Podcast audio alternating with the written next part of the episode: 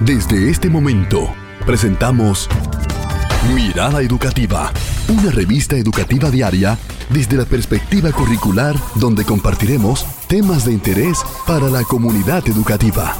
Mirada Educativa. Iniciamos este programa Mirada Educativa con el entusiasmo que nos ha inyectado nuestro equipo de producción. Y Mirada Educativa, Zulmileini Cabrera y Rosa Cepeda comparten con ustedes. Y ya sabemos cuál es la seña del amor. Zulmi, aquí estamos brindando amor a través de la expresión. Bueno, y que es que hoy vamos a estar tocando el tema estudiantes sordos e hipoacúsicos y el acceso al currículo. Y para eso tenemos, mira, una licenciada en educación especial, intérprete profesional de lengua de señas. Señores, lenguaje no, lengua de señas. Guía intérprete, eh, maestría, orientación e intervención psicopedagógica en atención a la diversidad, experta de manejo de la tecnología, ojo, de equipos informáticos, audiovisual para la inclusión de personas sordas, sordociegas y discapacidad. Y nada más y nada menos, egresada de la escuela Aprendo Cine, producción, dirección, guion cinematográfico. Así que tenemos a una completa y que todos República Dominicana completo y otras partes del mundo conocen a esta persona porque tenemos aquí a Sonia Encarnación, que siempre la vemos ¡Bravo! Y aunque para que ustedes puedan escuchar, hay una parte que está aplaudiendo, pero Sonia está aleteando las manos en símbolo de que así reciben las personas sordas el aplauso. Así que ya tenemos dos señas que hemos aprendido, a aplaudir y también a decir te quiero. Qué bueno. Sonia, qué bueno tenerte aquí con nosotros. Bueno, yo creo que deberían invitarme más o menos de este programa. bueno, muchísimas gracias. Un honor realmente poder estar aquí en esta emisora, mi casa, porque siempre hemos estado vinculada a Radio Educativa Dominicana desde el Ministerio de Educación. Un honor poder compartir con ustedes desde Mirada Educativa. El honor es nuestro. Eh, de verdad que sí, tenerte, tener una persona tan preparada y que siente como suya este tema de educación especial, de la diversidad, de la discapacidad. Y como ya conocemos el, el término de sordos, pero creo que en la parte de hipoacúsicos, ¿Qué, qué, es esto? Hipoacúsicos. Así es. Qué bueno que empiezas por ahí. Es muy importante diferenciar eh, la diversidad que hay en el colectivo sordo. O sea, se habla de discapacidad auditiva y eso implica personas hipoacúsicas y sordas. La persona sorda es aquella eh, que tiene ya un grado de pérdida de moderada a profunda. Las personas hipoacúsicas son aquellas que tienen restos auditivos significativos. Es decir, que con una amplificación de algún equipo FM o que se, le hable fuerte, si está cerca de la persona, puede eh, aprovechar el sonido, puede aprovechar la parte eh, acústica. Y esa persona se le llama hipoacústica por eso, porque tiene restos auditivos bastante considerados. Entonces, por eso es que la gente, y es bueno que, que, que empecemos por ese concepto, porque casi todo el tiempo la gente me está preguntando, ¿qué es eso que dice Cavada de hipoacústico? La gente ni siquiera entiende bien el término. Y, esa es, esa es la, definición. Una persona que tiene restos auditivos considerables, con la ayuda técnica de los aparatos, de los audífonos, que aprovecho para decir que no quiere decir que una persona que tiene un aparato escucha la gente tiende a pensar que si le pongo un aparato, sobre todo los padres que tienen esa expectativa de que el niño escuche, inmediatamente a veces se descuidan de la parte escolar y prefieren dedicar toda su atención a la parte de los audífonos, porque piensan que me le pongo el audífono, va a escuchar. Y no es así. Audífono es una ayuda técnica, ayuda significa que te va a amplificar un poco el sonido, pero no tiene nada que ver con que el niño se va a convertir en una persona oyente. Y es importante, y sobre todo para los padres desde acá de este programa, que los padres cuando tengan un niño con una condición, sea de sordera o de hipoacústica, que eso lo van a saber después que tienen una evaluación audiométrica, lo más importante es que se concentren en la parte educativa, ver dónde hay una escuela, porque eso es lo que al final de cuentas va a, ayudar al niño. Excelente, bueno, aquí acabamos de, ver la diferencia y relación. Y relación. Diferencia y relación entre, entre las personas sordas e hipoacúsicas. Eh, Sonia, estoy admirada contemplándola porque veo en usted vocación de servicio y es una figura muy reconocida en nuestro país porque siempre que estamos viendo eh, noticias o transmisiones especiales, su imagen está ahí. Gracias. Y, y verla cuando le dimos el aplauso, verla cómo usted conecta rápidamente con el trabajo que desempeña dignamente y que nos debe hacer sentir orgulloso a todos los dominicanos. Gracias. ¿Cuál es el término adecuado que se puede aplicar a una persona sorda y que ésta se sienta verdaderamente dentro de la sociedad a la que pertenece? Tremenda pregunta, igual que la definición, porque son de las cosas que yo creo que estos medios, el medio eh, de comunicación y sobre todo desde acá, desde el Ministerio de Educación, tenemos que comenzar a trabajar. Porque la comunidad sorda, nosotros que seguimos las redes de todas las personas, tanto individual como de los colectivos, increíblemente, incluso a nivel mundial, una de las quejas que está todos los días en las redes, quejándose, justamente es, con relación a ese término. La gente le dice sordo mudo y la palabra sordo mudo no aplica a la persona sorda. ¿Por qué? Porque la persona sorda no necesariamente es muda. Te van a decir, bueno, pero ¿cómo así? ¿De dónde tú? Porque no hablan. Ellos hablan. Hablan con sus manos.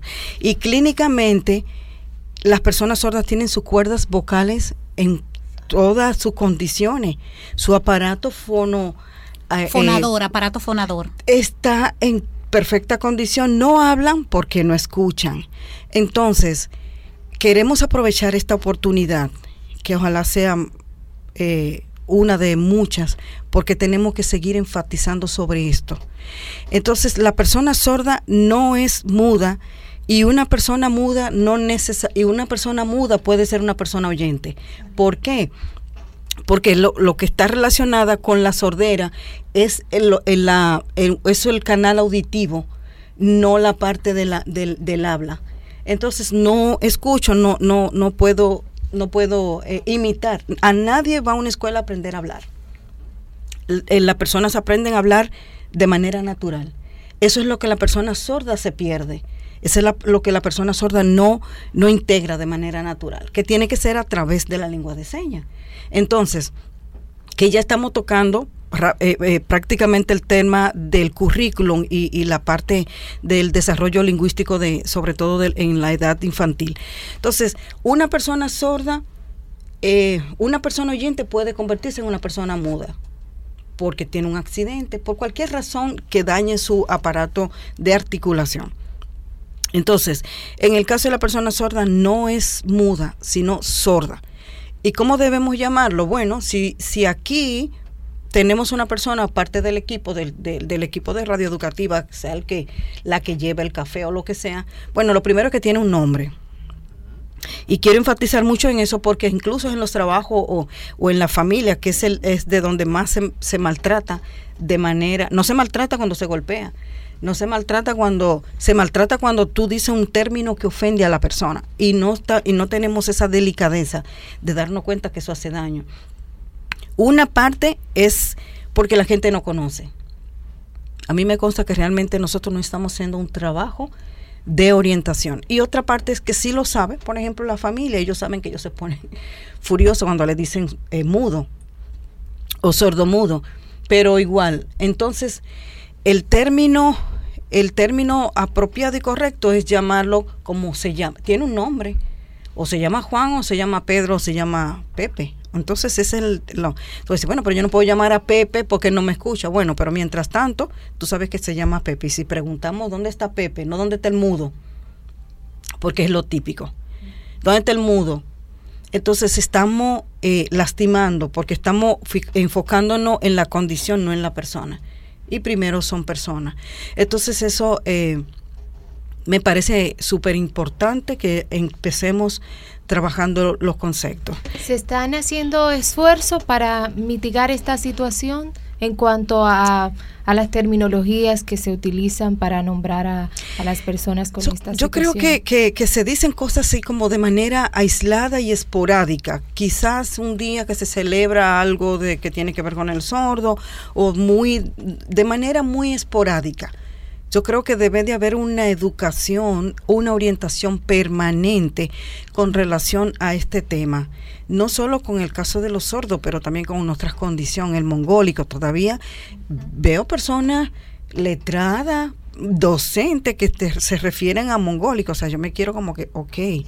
Entonces, ya las redes permiten estar como informado, estar orientado porque las cosas, bueno, pues fluyen, pero aún así se necesita y, creo que, podemos, con la voluntad que se tiene desde el Ministerio de Educación, este siempre ha sido un espacio también eh, idóneo, idóneo porque es educación, entiendo que deberíamos de que sea más que sea permanente, que sea constante hasta que la gente y que este tema realmente se asuma.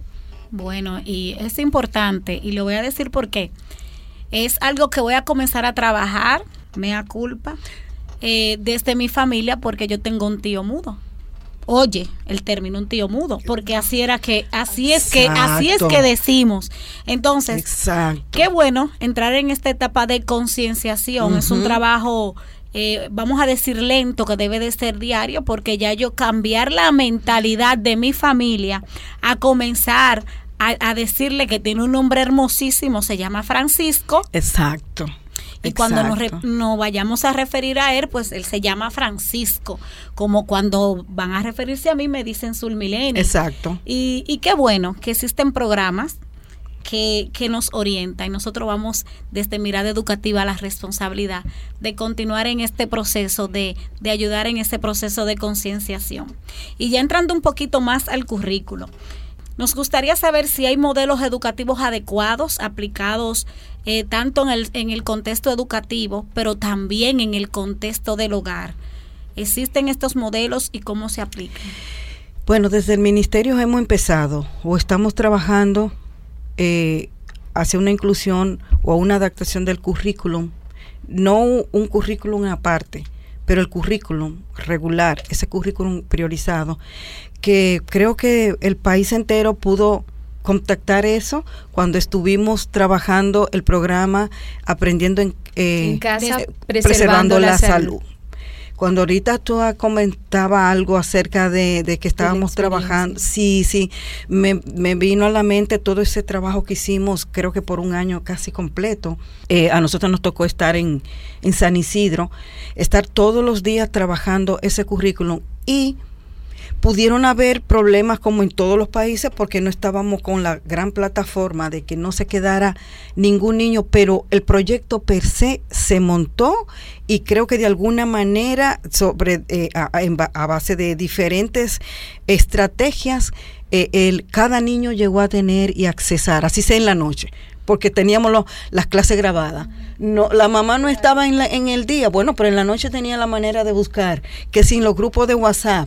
O sea, para mí fue una experiencia maravillosa estar ahí. Entonces, con eso creo que te respondo justamente si tenemos un currículum que interviene, que, que involucra el tema de la inclusión de las personas con alguna condición, no solamente sorda, porque también teníamos la versión programa para los niños con condiciones eh, de educación eh, intelectual ahí entran los niños con síndrome de Down, los niños con discapacidad intelectual y ese tipo de, de condiciones intelectuales. Sí tenemos que seguir trabajando. Sí tenemos en ese orden curricular la parte quizás del acceso tecnológico lo tenemos y tenemos las estrategias, pero creo que sí debemos seguir trabajando un poco más en la formación del recurso que lleva a cabo la, puesta en marcha de el acceso de los niños sordos o con otra condición al currículum creo que ahí debemos de, de, seguir, porque el ministerio sí está empeñado y nosotros desde la Dirección de Educación Especial eh, eh, nos consta, porque en eso es que estamos en el día a día.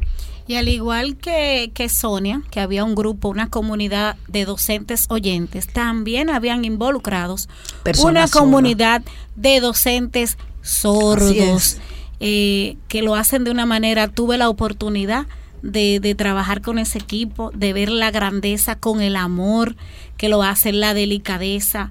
Eh, de aplicar y de hacer que estos contenidos lleguen y que esas competencias se puedan lograr. De verdad que un saludo para, para todo ese equipo que trabaja arduamente. Zulmi, recuerdo que para una clase de lengua española, Zulmi me llevó unos niños eh, y hicieron un trabajo excepcional, quedé encantada y vamos a trabajar la comunicación no verbal a través de las señas y fue impresionante cuánto amor tienen estos seres humanos que ofrecernos, tanto que enseñarnos. Ahí es que está el detalle y tú acabas de, tocar algo que voy a aprovechar como para ampliarlo un poquito. Ese, es de, ese deseo, eso que tú dices es todos ese deseo que ellos tienen de formar parte de la sociedad.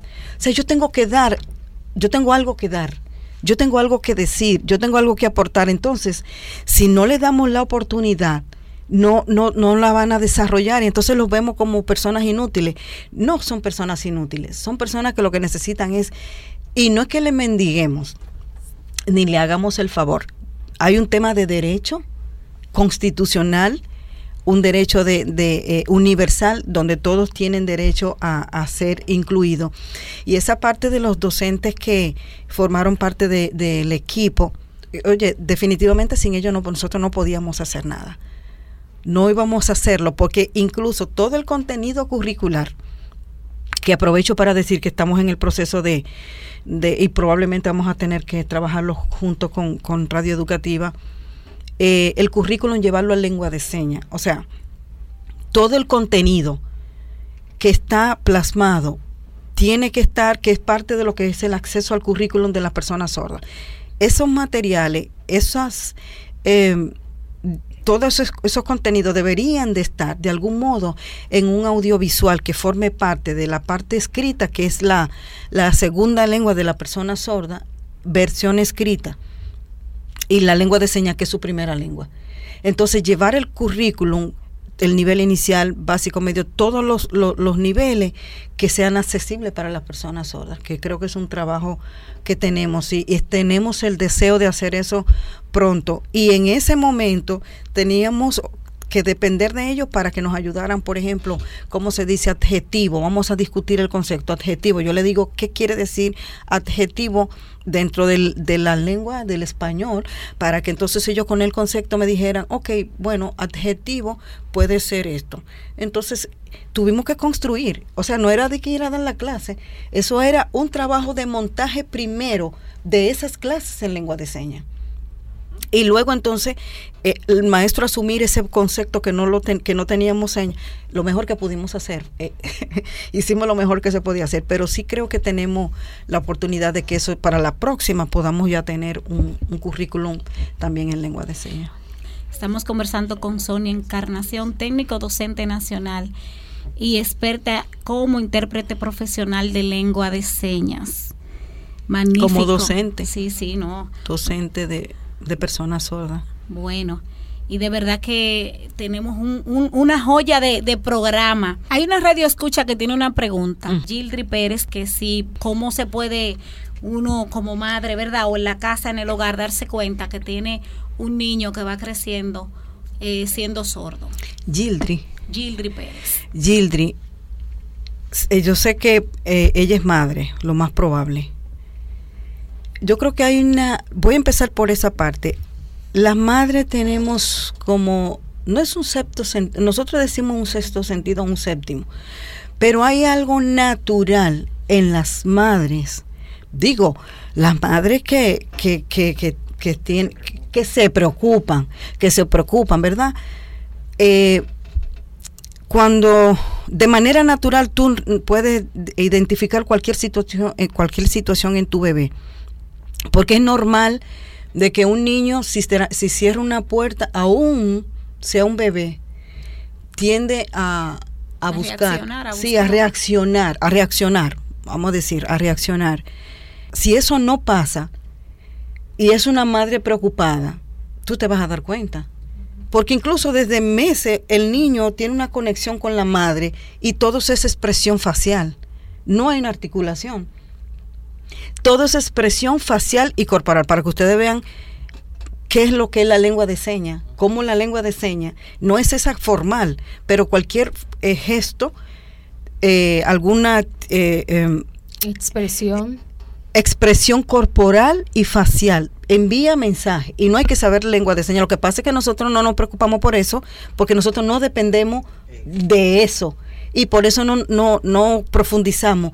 Pero lo que ya estamos acostumbrados a trabajar con la expresión facial y corporal aquí todo el que está aquí, yo le voy mirando la cara y puede estarse sonriendo, pero si está preocupado yo me voy a percatar. Porque yo aprendí ya a trabajar el tema de la expresión, que es más allá de la cara que tú me presentas. Hay algo que uno aprende a descubrir en, los, en la mirada y detrás de la sonrisa tú tienes una expresión caída. Cosas como esa. Entonces, eso es como un poquito para ponerle en contexto de cómo es de manera natural. Ahora bien, hay recomendaciones una de ellas es esa. Por ejemplo, ya un niño de, de cuatro o cinco meses quizás, se supone que si se cierra la puerta, si se cae un objeto, tú sabes que, que está pasando algo. Porque no es normal que te quedes, nadie, yo creo como que no es posible que un ser humano escuche un sonido y se quede fijo, como que no, como que no. Que se quede indiferente, que no haga ninguna reacción, o voltee o, o, o algo. Y eso, eso no, no tiene que haber ninguna palabra. La expresión corporal o la expresión facial eh, va a emitir un, una alerta, sea que me espante o sea que, haga algún gesto. Ese tipo de cosas son las que van identificando eh, que un niño no, no está escuchando. ¿Sí? Entonces, otra es que cuando ya tú comienzas a decir, pero ven acá, yo, se cae algo, cierra la puerta fuerte. Yo subí la televisión y él se quedó mirando fijo a un lugar. Esas ya son señales de alerta de que la persona tiene pérdida auditiva considerable. Sordo. Eh, y ya el niño, el niño que está en la casa, que está, hay una bulla, por eso la palabra una, una madre preocupada, porque tiene que ser una madre que está constantemente observando. Eh, para eso se necesita que se observe. Entonces, esa madre que hay una fiesta en la casa, yo no sé, cualquier cosa, o, o que se hizo una algarabía, te estoy poniendo eh, actividades que suelen ocurrir en una familia, o todo el mundo estaba en un lugar y se cayó una lámpara y el niño se quedó en el lugar así, o sea, se cayó al lado, detrás, y él se quedó así, ya.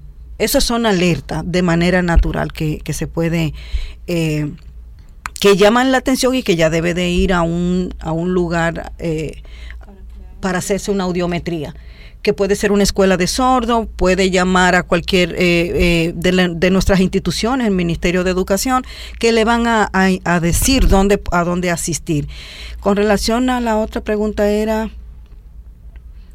No era eso, que si el niño, cómo darse ah, cuenta que y que si, y si el que nace sordo, ya. O sea, si el que es sordo nace así o por alguna situación. Sí, ahí voy. La otra que tú comentabas, si se nace o, o, cómo o se ocurre después. Justamente las, eh, se pueden hacer sordo por razones diferentes de eh, infecciosas generalmente y puede ser adquirida un mal un medicamento mal aplicado que te puede hacer perder la visión también una serie de cosas y o un accidente se cayó y se afectó el nervio auditivo. Adquirida y congénita. O sea una familia sorda que hay un gen eso puede transmitirse de familia en familia en familia. Puede ser que una familia sean todos sordos o puede ser que en esa familia, por ese gen que anda ahí, se salven, eh, bueno, no se salven porque no es, un, no es, una, no es, una, no es una tragedia, pero bueno, eh, dos personas de cinco, eh, el gen cruzó, en otras no cruzó. Por ejemplo, una amiga, una familia rusa que vino aquí al país, una pareja con dos niños, ellos vinieron huyendo de su país porque perseguían, ellos creo que son cristianos y lo había una persecución como en ese momento. Ellos cayeron aquí con una mochila. Bueno, a mí me dijeron, mira, que una familia. Pero para mí también resultó que, que yo no lo entiendo. Digo yo, ¿y quién te dijo que yo lo voy a entender también? Porque eh, al final de cuentas, una persona sorda y una persona oyente, ellos, las señas rusas no tienen nada que ver con, lo que nosotros usamos. Entonces son sordos las dos, la, la pareja. Entonces ellos sordos, sus hijos sordos, sus padres de ambos sordo, sus abuelos de ambos sordo, y ellos piensan que los bisabuelos de ambos sordos. Entonces, eh, fíjense, y, y, bueno, nació otra niña. Bueno, en fin, es que tuve que quedarme con ellos. Yo no estaba casada para esos tiempos y tuve que quedarme con ellos. O sea, vinieron a vivir porque se le hizo de noche. Ellos me dijeron que dónde yo iban ahí. Entonces, la persona que me lo presentó se fue. Entonces, como que yo, ok. Entonces, Sí. Señores, y eso que un año, un año. En fin, es que nació otra niña en la, eh, de ellos, de parte de ellos, y nació sorda también. Entonces, eso puede ser congénito o adquirido. Esas pueden ser las condiciones. Bueno, Sonia.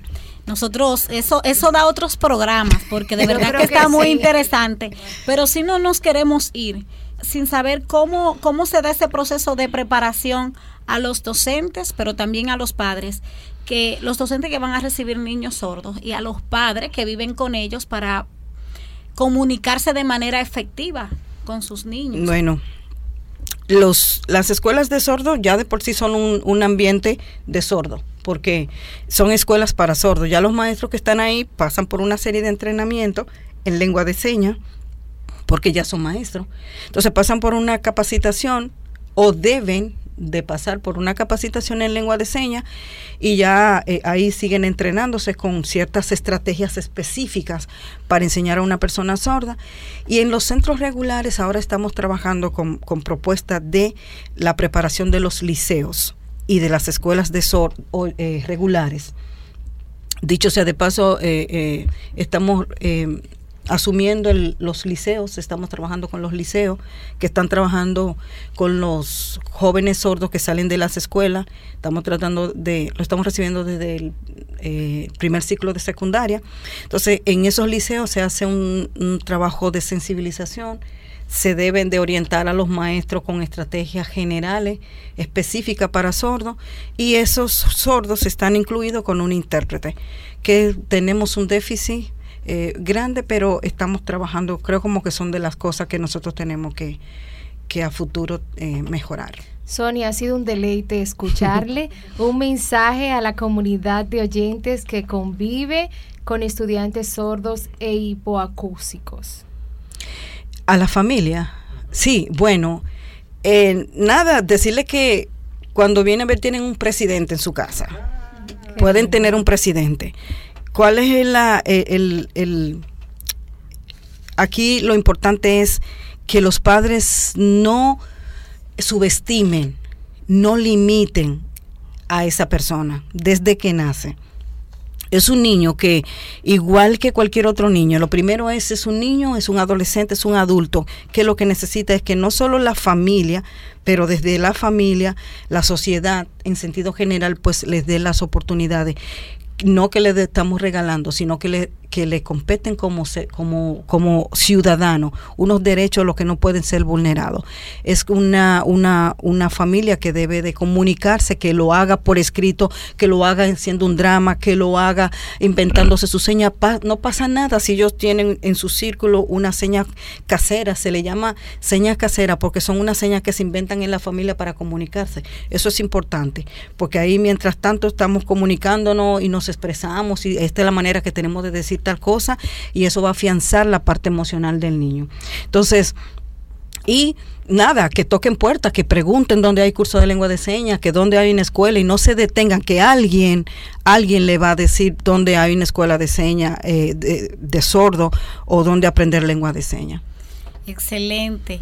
Gracias. Sonia Encarnación por habernos deleitado con este tema tan importante. Yo sé que vas a traer otros también de suma importancia. Sonia es técnico docente nacional, viene desde la Dirección de Educación Especial y es especialista en intérprete profesional de lengua de señas. Despedimos el segmento Una mirada a las áreas curriculares, pero también despedimos el programa. Bueno, pueden ampliar este tema en nuestras redes sociales RTVE DOM en Instagram y en Facebook. Hasta mañana. Bye bye, me despido con la seña del amor.